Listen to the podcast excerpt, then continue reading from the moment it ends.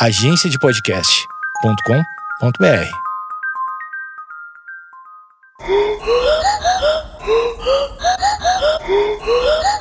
Conta essa história aí, brother. O atentado na rua Toneleiro. Vamos lá.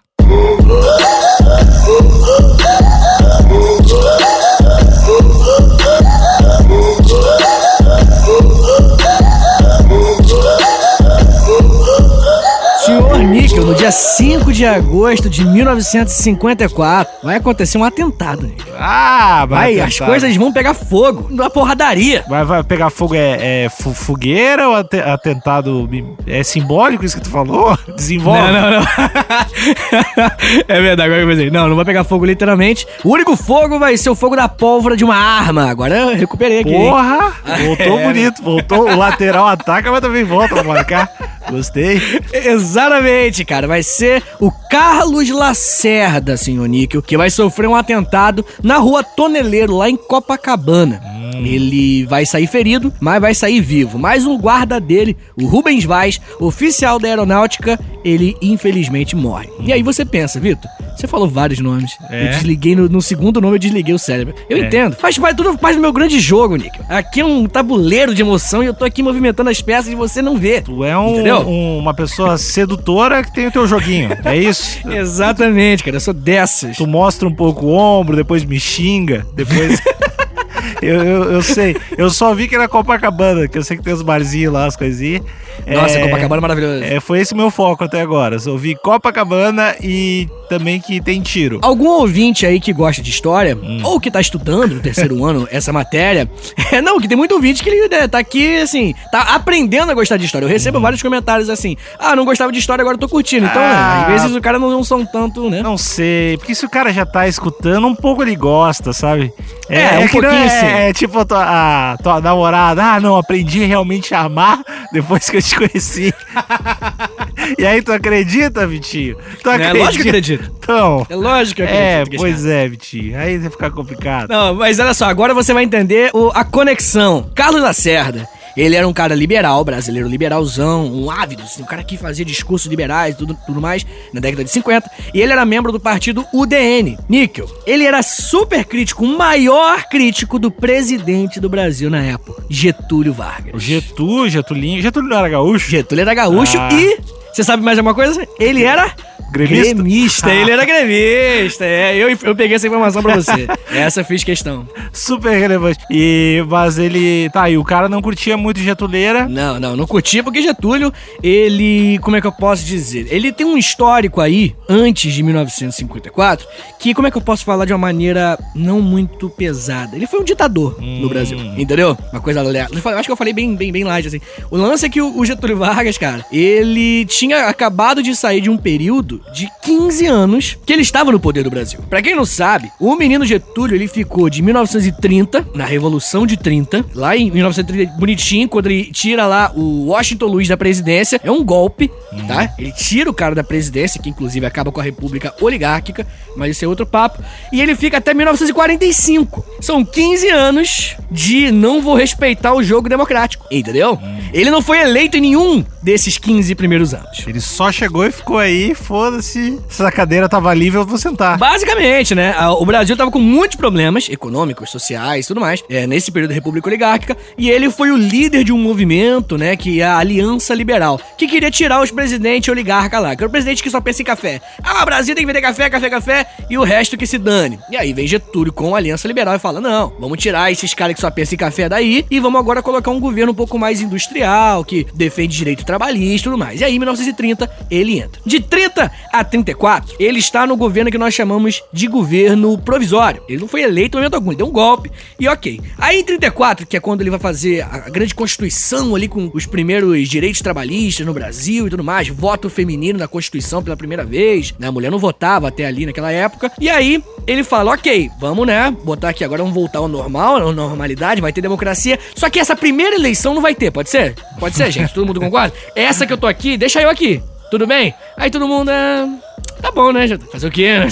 Você deu um golpe aí, né? Vai que você dá um golpe de novo em mim. E aí, beleza. E aí, em 38 ele sairia, né? O jogo democrático aconteceria, seria uma eleição, uma coisa linda. Só que Getúlio, meu menino, Getúlio, Getúlio doesn't play any games. Menino, menino é bom. Menino de 37, ele dá o golpe do Estado Novo. Então, de 37 a 45, final da Segunda Guerra Mundial, a gente tem um período de ditadura mesmo aqui no Brasil. Não é igual a militar. A militar mais tiro, porrada e bomba, mas teve uns tirinho, porradinha e bombinha. Vamos dizer assim, com a do Estado Novo. Deixa eu entender. Qual o argumento que o cara deu? Vou ficar aqui. Tipo, já reformei a cozinha, vou ficar. O cara. que, que, qual, qual foi, pelo menos, o, que- o que o cara disse, o, o cenário da época pro cara só ficar lá? Primeiro, o cara, ele era, tava sendo muito elogiado, sabe? Primeiro, o povo tava gostando muito dele, porque nessa época que ele ia pra rádio, primeira vez que o presidente vai pra rádio, tá ligado? Olá, povo brasileiro, eu, Getúlio Vargas, geral se amarrava, ele tava começando a trocar uma ideia com todos os estados do Brasil, antes, né, aquele governo da República Oligárquica, era um governo só São Paulo, Minas e um pouquinho do Rio de Janeiro. O resto do Brasil inteiro tava negligenciado, tá ligado? Era tipo faroeste, assim. Exatamente, tanto que é o momento que nasce o cangaço lá no Nordeste, tá ligado? Exatamente pela negligência do governo e tudo mais. E aí, né, com apoio, é o momento que não tinha ninguém, não tinha organizado eleições nem nada, e ele falou, putz, vamos, pô, molecada, tá ligado? Quando o cara chega, pô, molecada. Tô fazendo um trabalho bom. Pô, vamos, vamos. Só quatro aninhos. Aí os caras, não, demorou, só quatro aninhos. Primeiro, pra comemorar, pra comemorar o belo trabalho de Getúlio. tá e aí, né, em 37, ele dá um golpe dentro do próprio governo, né, que ele era o presidente, mas ele institui uma ditadura, falando que os comunistas iam tomar o poder. Isso é uma outra história. O que importa, o motivo de a gente estar estudando aqui, é que quando o Getúlio Vargas, ele sai da presidência em 45, vem um outro presidente, que inclu- inclusive ele é indicado pelo próprio Getúlio, mas em 1950 Getúlio volta eleito democraticamente. O povo vota. Não, tá ligado aquele ditador? Então, eu gosto dele. Bota ele aí, esse cara aí, eu, eu gosto do governo dele. E aí ele entrou. Getúlio entra na década de 50 e ele vai ficar até 1954, é o final, né? E aí Getúlio fica ali no poder, governando bonitinho. E aí, cara, o Getúlio tá vivendo ali naquele calor da Guerra Fria. Né? O momento onde ou você é comunista, desesperado da União Soviética, ou você é capitalista, defensor da, da, da águia dos Estados Unidos, tá ligado? Não tem meio tempo, o mundo tá dividido no meio. E Getúlio não vai, ele vai- tentar fazer os dois jogos.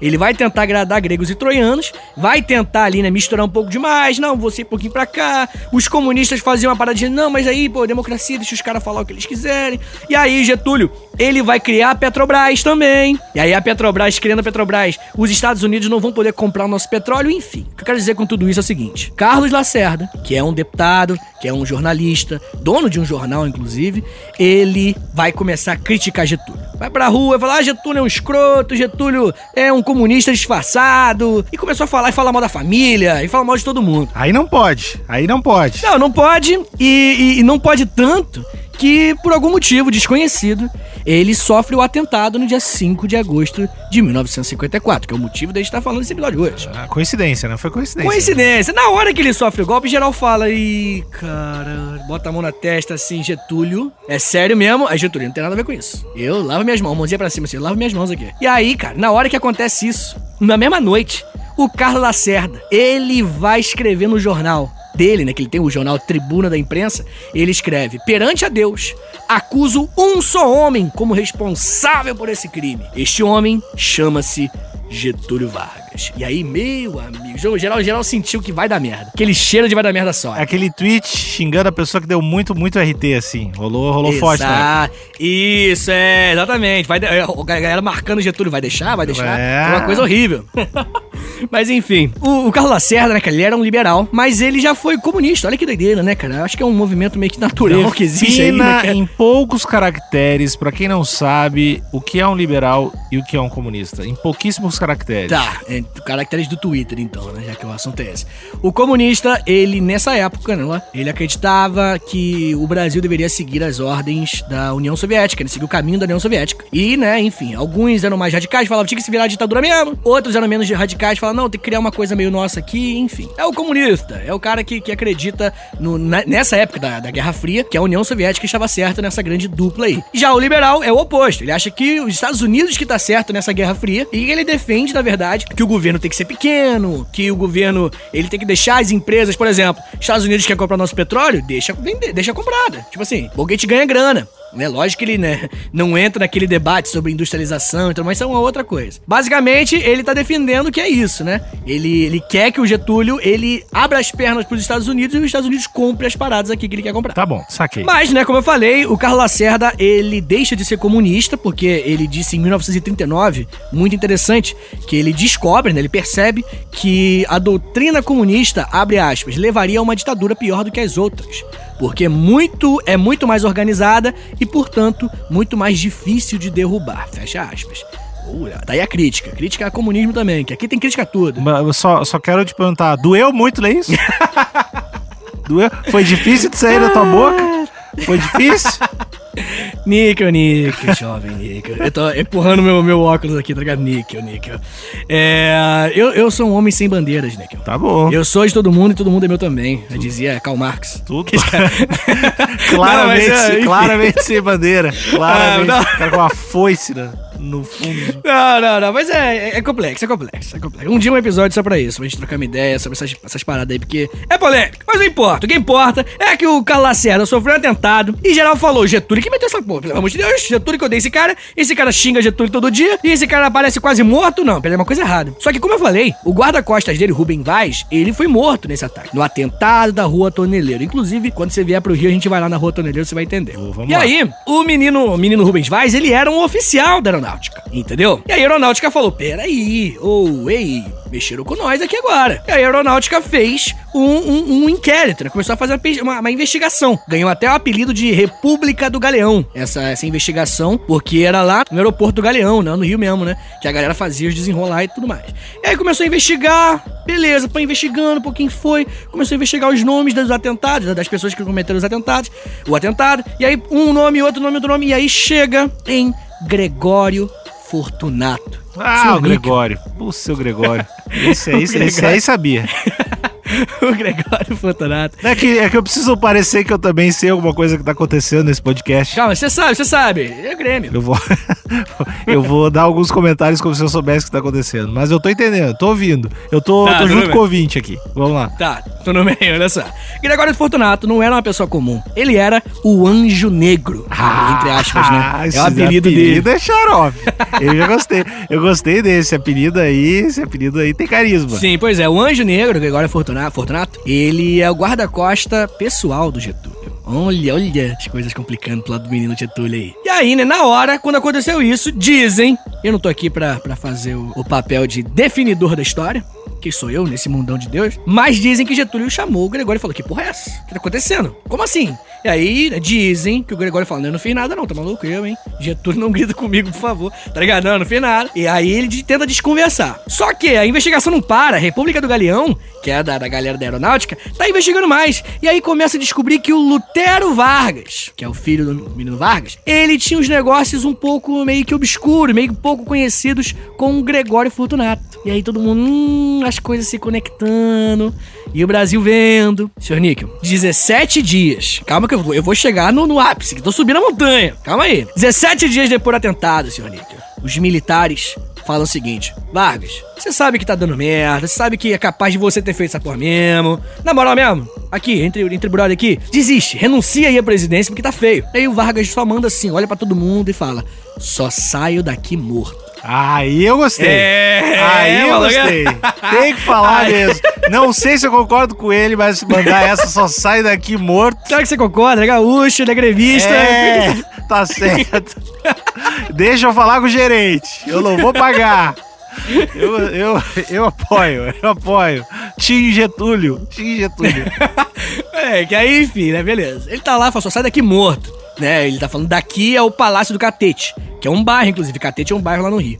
E aí ele fica, "É isso, né? E aí todo mundo, meu Deus do céu, vai dar merda. O cheiro de merda já batendo no teto, o moleque geral fala, caralho, vai dar uma merda muito grande. E aí, 18 dias depois do atentado, os generais da aeronáutica, da marinha, eles cre- escrevem lá um manifesto dos generais. Falando, ó, mete o pé, velho. Vai dar merda. Se você não renuncia, vai dar merda. Aí o Vargas fala de novo, não. Aí todo mundo, meu Deus do céu, vai uma bosta, o Brasil vai pegar fogo, o que tá acontecendo? E aí, na madrugada do mesmo dia, às 4 horas da manhã, o Vargas fala, meu Deus, acho que agora eu tô começando a perceber que o bicho tá pegando. agora tá começando a entender. E aí o Vargas, ele chama os ministros dele pra fazer uma reunião às 4 da manhã. Imagina que, que bosta de emprego. Nunca é coisa boa reunião às quatro da manhã. O cara nunca tá confiante, né? Cara, Ninguém bem não- faz isso, ninguém não é, faz isso. não é um troço legal, não é aumento, tá ligado? Não é, não é organizar uma festa, nunca, nunca vai ser uma parada boa às quatro da manhã. Eu já não ia, eu não ia na reunião. Se fosse ministro, foda-se. Não, não vou, não. E eu tô com todos, todos os diplomas falsos pra poder ser ministro já. Eu não ia. Aí, essa, é, essa foi sutil, essa foi sutil. Vamos lá. ah, muito bom. Mas enfim. E aí, né, ele, ele enfim, se junta com, com os ministros e tal. E aí os ministros falam: olha, vai, chegamos numa conclusão aqui. Talvez você não goste, mas a gente acha melhor você se pedir uma licença, né? Sair um pouquinho do governo só pra, né, tirar umas férias, até acabarem as investigações, tá ligado, o, o Vargas? Depois você volta. Aí o Vargas, caralho, demorou, eu vou, vou pedir uma licença amanhã. E aí ele vai pro, pro quartinho dele e ele não consegue dormir, né? 4 horas da manhã já virou dia, né? Já tá no, no corre já e tudo mais. Mas ele tá deitado na cama. Só que aí, poucas horas depois, cara, o irmão dele, o Bejo, que é o Benjamin Vargas, o Bejo chega pra ele. Qual é, Vargas, então? O negócio é o seguinte: eu tô aqui com um, um comunicado que os militares acabaram de enviar. Falando que ou você renuncia ou você é deposto. Ninguém vai aceitar sua licença, não. E além disso, eles querem que eu vou lá no, no, no, no, no- quartel pra dar uma, uma- um depoimento lá. Eles estão falando que eu tenho envolvimento com o atentado. Agora, na reta final, Nick, a gente tem 19 dias depois do atentado da Rua Toneleiro, às 8 e meia da manhã. Getúlio Vargas, no dia 24 de agosto, foi presidente do Brasil por 19 anos, cara. Ele escreve uma carta, pega a sua arma e, lau, dá um tiro no próprio coração. Ah, é, é um romântico. Ele, ele se mata e né, na carta ele, né, enfim, ele falou lá, né, que se me quiserem depor, só encontrarão o meu cadáver. Menino Getúlio Vargas falou, só saio daqui morto. Mais um, mais um episódio pedindo um podcast sobre masculinidade tóxica. De novo. Só vou resolver isso me matando. É, cara. Esse orgulho, né, meu brother? Não, velho, é, é isso, né? O, o e é gaúcho, né, cara? Não, na moral, mesmo, falando sem, sem, sem, Tá. sem, sem piada. Gaúcho é uma raça que, assim, você não, você não conhece gente Hum. que se mataria, mas pela honra, essas paradas todas, assim. Ah, claro. Eu acho que talvez o, o Rio Grande do Sul realmente tenha um perfil um pouquinho mais pra esse lado de. Quando a gente fala ah, meio brincando de masculinidade tóxica, Aham. eu acho que o Rio Grande do Sul tem um pouquinho mais os de ah, eu sou machão pra caralho e foda-se e orgulho. Eu acho que tem um pouquinho assim, não, não é tão gritante, mas tem um pouquinho de. É o Texas brasileiro, né? Ah, sim, sim. É, então tem, tem um pouquinho ali. Nessa época ainda, imagino que devia ser uma parada. Quando o cara fala não sai, não sai, ninguém me tira, já sabe que o bagulho não vai acabar bem, né? Exatamente, exatamente. Você, você vê que o cara vai morrer, mas não vai. É, a pessoa não voltava duas casas na época do joguinho, sabe? Isso, é. É, o pessoal preferia derrubar o peão do que voltar das casas. Foda-se. Pois é, seu Nick. Eu acho que a gente tem que entender que no final, né, velho? Tipo, é, é tudo, e tudo de honra. Tudo, essas paradas são uma parada que é coisa de jovem, né, cara? A gente, quando vai ficando velho, a gente vê, putz, eu caguei pra minha honra, tá ligado? Tipo, Ter honra é bom, mas não ter também caguei. Mas se bem que exi- tu não acha que existem coisas pelas quais vale a pena morrer? Acho que sim, acho que sim. Ah, Acho que a tá vida não é tão valiosa, não. É, é isso aí. A vida vale alguma coisa, mas tem coisa que vale mais. É, e aí eu acho que só. Talvez é só o, o peso da parada. Talvez a, a minha honra não, não vale a minha vida. Mas É, não, tem é várias sim, coisa paradas que dá, sei lá, vários PlayStation que dá pra trocar aí. Várias, várias paradas que eu entendo, assim. Não, então me fala um exemplo. Agora que você puxou a, a Seara, eu adoro essa palavra. Agora você puxou a Seara, então o que você, morreria pelo quê, Nico? Real. Hum, deixa eu pensar. Cara, eu acredito nu- numa parada, sei lá, do tipo, se, se eu morresse pra salvar uma galera, eu acho que eu morreria, assim. Sim, Getulhão. N- né, é, se fosse assim, numa situação científica hipotética de alguém muito sádico, do tipo. Tem te Ah, eu quero que você morra, É, você pra não salvar. pra eu ia dar uma olhada na cara das pessoas. Porque tem muita gente que é meio. Falando sério, tem, uma, tem, tem esse lance de ninguém é melhor do que ninguém. É mentira, eu sou melhor que uma galera. Eu ia ter certeza, cara, que eu sou melhor que uma galera e pior que outra galera. Porque tem, tem um- uma hierarquia, tem gente, filha da puta, tem gente que não vai fazer falta, que não sabe soldar uma chapa, que não sabe. Que não ia pegar o emprego numa metalúrgica. E aí eu ia dar uma olhada, pensando, sabe soldar? O que tu saberia fazer numa, numa metalúrgica? Ia Aí fazer uma, faria, um, faria um, um questionário, assim. é, uma, uma breve entrevista, assim, tipo, já lavou teu pau na pia? Porque se, se é um homem que fala que nunca lavou o pau na pia, ele tá mentindo. Aí eu já, foda-se, tem que morrer. Aí eu Entendi, faria uma entendi, triagem e tomaria a decisão. Mas eu, eu acho que eu gosto de pensar isso. Gosto de pensar que eu teria coragem pra isso. É, exige força, né? Com certeza exige, exige coragem. E tu, cara, fora o, fora o comunismo, obviamente, daria tua vida pra ele. o que mais? Ah, primeiramente não, né? Mas, é. Não sei, cara. Muita coisa. Acho que. Como eu falei, eu acho que assim. Acho que a gente morre, tá ligado? De uma forma ou de outra. Então. Né, tipo, vamos morrer porque você comeu muito açúcar ou vamos morrer porque, pô, pra fazer um bagulho maneiro, assim. Tem muita coisa aí maneira que vale a pena morrer, pô, pelo amor de Deus. É, mas eu, eu acho que nós e os ouvintes, a gente tá bem longe desse dilema, né? De ter uma parada pela qual tu vai precisar morrer pra essa parada acontecer. Eu, eu aprendi a nu- nunca dizer nunca desde quando as coisas no Brasil começaram a ficar estranhas. Tu acha que existe um 0.0000, precisaremos pegar em armas ou alguma coisa do tipo? Não, eu acho. Não, não, não é isso. Não, peraí, peraí. Os caras estão pensando que eu sou não, um. Deixa eu só entender, tu tá convocando uma guerrilha armada. É uma força armada comunista. Só pra, só Não, pra cara. pontuar, é, eu não- é isso que eu não tô deixando. Onde vai ser? Se encontrar em Copacabana, é isso? Só pra entender. Não, o que eu tô querendo dizer, cara, é que as coisas estão muito loucas. E, assim, como é que eu posso dizer? Eu acredito que. Eu, não- eu, eu acho que morreu, acabou. eu não acredito em porra nenhuma de, de pós-vida nem nada. Acho realmente que a vida ela é o fim.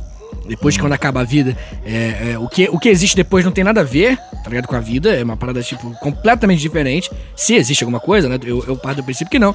Mas eu acho que a maior forma de nós vivermos pra sempre é através de grandes atos. tá Mas se tu não acredita que vai rolar nada, cara. Não, sim, mas é. Mas Não, a sim, minha vida. não, sim, não, não, não, não, não, Eu, eu vou Ficou argumentar. nervoso, gaguejou. Eu tô aqui, eu- Professor eu tô aqui no é xadrez. feio. Olha só.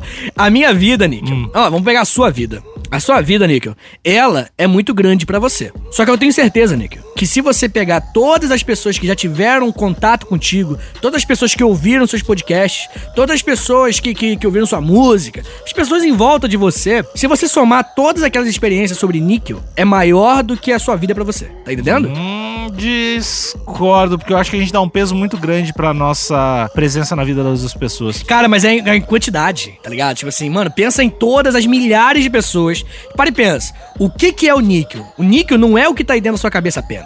O níquel é o que eu tô falando agora. E esse, essa relação também tem um valor pro níquel, entendeu? Por conta da, da influência que está tendo sobre a minha vida. E assim com várias outras pessoas. Então, o que que é o níquel? O níquel, ele é o cara que tá dentro da cabeça dele, e o níquel é também os pequenos fragmentos de contato que as outras pessoas têm com o seu, seu trabalho, com a sua arte, com a sua música, os podcasts. Então, no final, o que que vale a pena? O níquel que tá na sua cabeça ou o níquel que está vivendo, que, que é fragmento em todas as milhares, sei lá quantas pessoas a gente tem contato pela vida, com arte, com tudo. Eu acho, honestamente, que nós somos muito maiores externos do que internos na nossa cabeça. Tá bom, eu passo o endereço e tu me manda a arma, que eu vou me matar, já que aí sim que eu vou ecoar no coração de cada um que entrou em contato com esse anjo da terra que sou eu. O anjo Eu tô- negro. Não, mas olha só. Ah, cara. Mas a vida, mas estar vivo, cara, é justamente aumentar o tamanho do níquel externo, tá ligado? É justamente aumentar a chance de mais pessoas terem contato com o níquel e o níquel externo crescer. imagina se eu falasse isso, cara. O que tu tá falando com egocêntrico, cara, é. Eu quero que mais pessoas entrem em contato com esse níquel externo e tenham esse.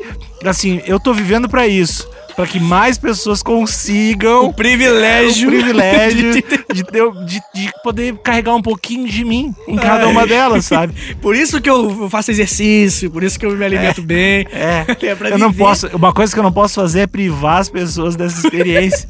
Inclusive, eu queria não ser o mesmo pra poder me beijar. Eu já Pra eu ter pensei. experiência de encontrar com o Nick. É, imagina, cara. Cara, que, que do caralho, cara, pensar assim. É, é, é uns passos depois. Tu começa falando em terceira pessoa, cara, mas chega aí. Resumindo, eu morreria por, como é que eu vou dizer, por coisas além de mim, tá ligado? É isso. Hum. Tá, dá pra entender. Não, não, não entendo muito a tua, o caminho lógico da tua cabeça, mas eu entendo, eu respeito a tua escolha, cara. Caralho, coisa, é a melhor forma possível de chamar alguém de idiota, né, cara? Não, eu, eu, eu não concordo, É. tá? Não, não entendo. eu não entendo as sinapses que estão acontecendo É. agora na sua mente, mas eu respeito a sua opinião, caralho. Isso é Mas só- eu também só quero deixar claro que é o níquel externo que respeita.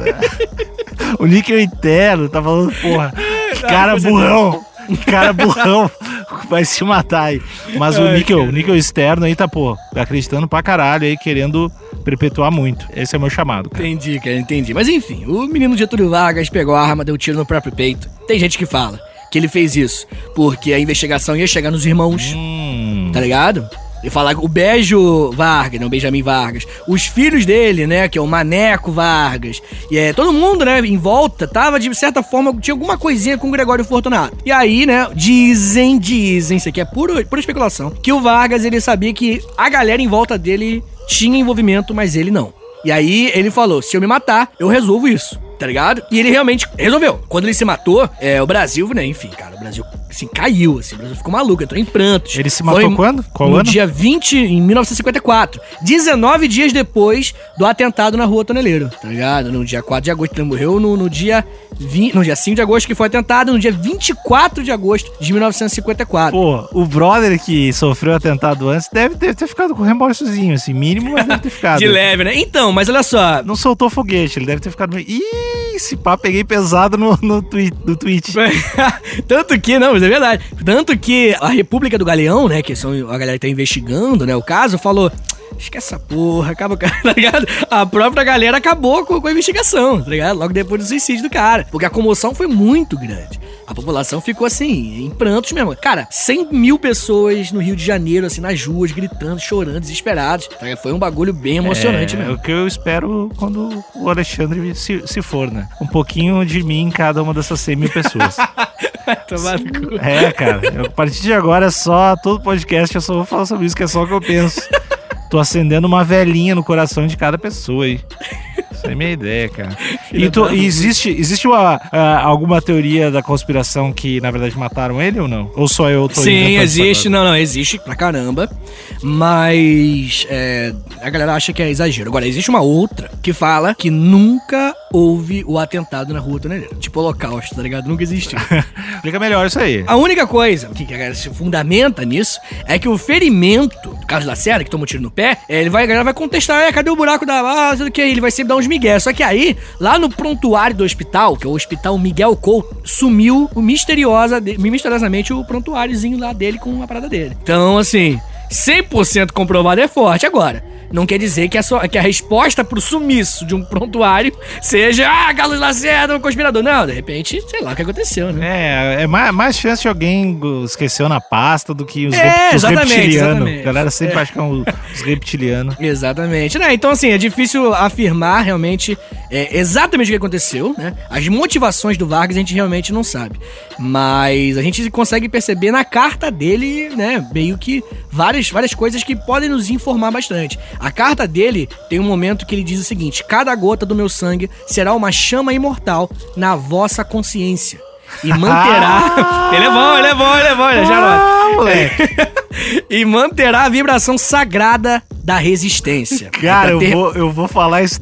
Vai ser o meu próximo boa noite. Esse é o meu boa noite. Caralho, o louco é intenso, né? O louco é Não, mas intenso a, pra a um última, a última frase é a frase que eu quero terminar esse episódio, Nick, da, da carta favor, dele. vai, vai. Ele disse o seguinte: a- as últimas frases dele, né, bem no finalzinho, no cantinho rabiscado no verso, ele disse o seguinte: ó. Eu vos dei a minha vida, agora ofereço a minha morte.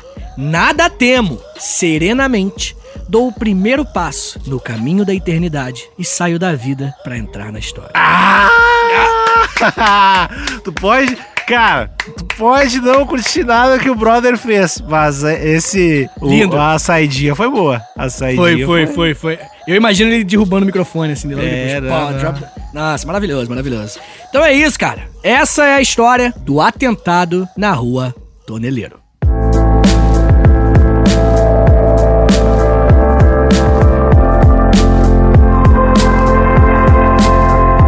Demais, né? Bom demais. E teve episódio ontem, ontem, ontem, ontem, ontem, porque esse mês são 31 episódios de 31, aproximadamente 31 minutos durante os 31 dias. É isso. Oh my God!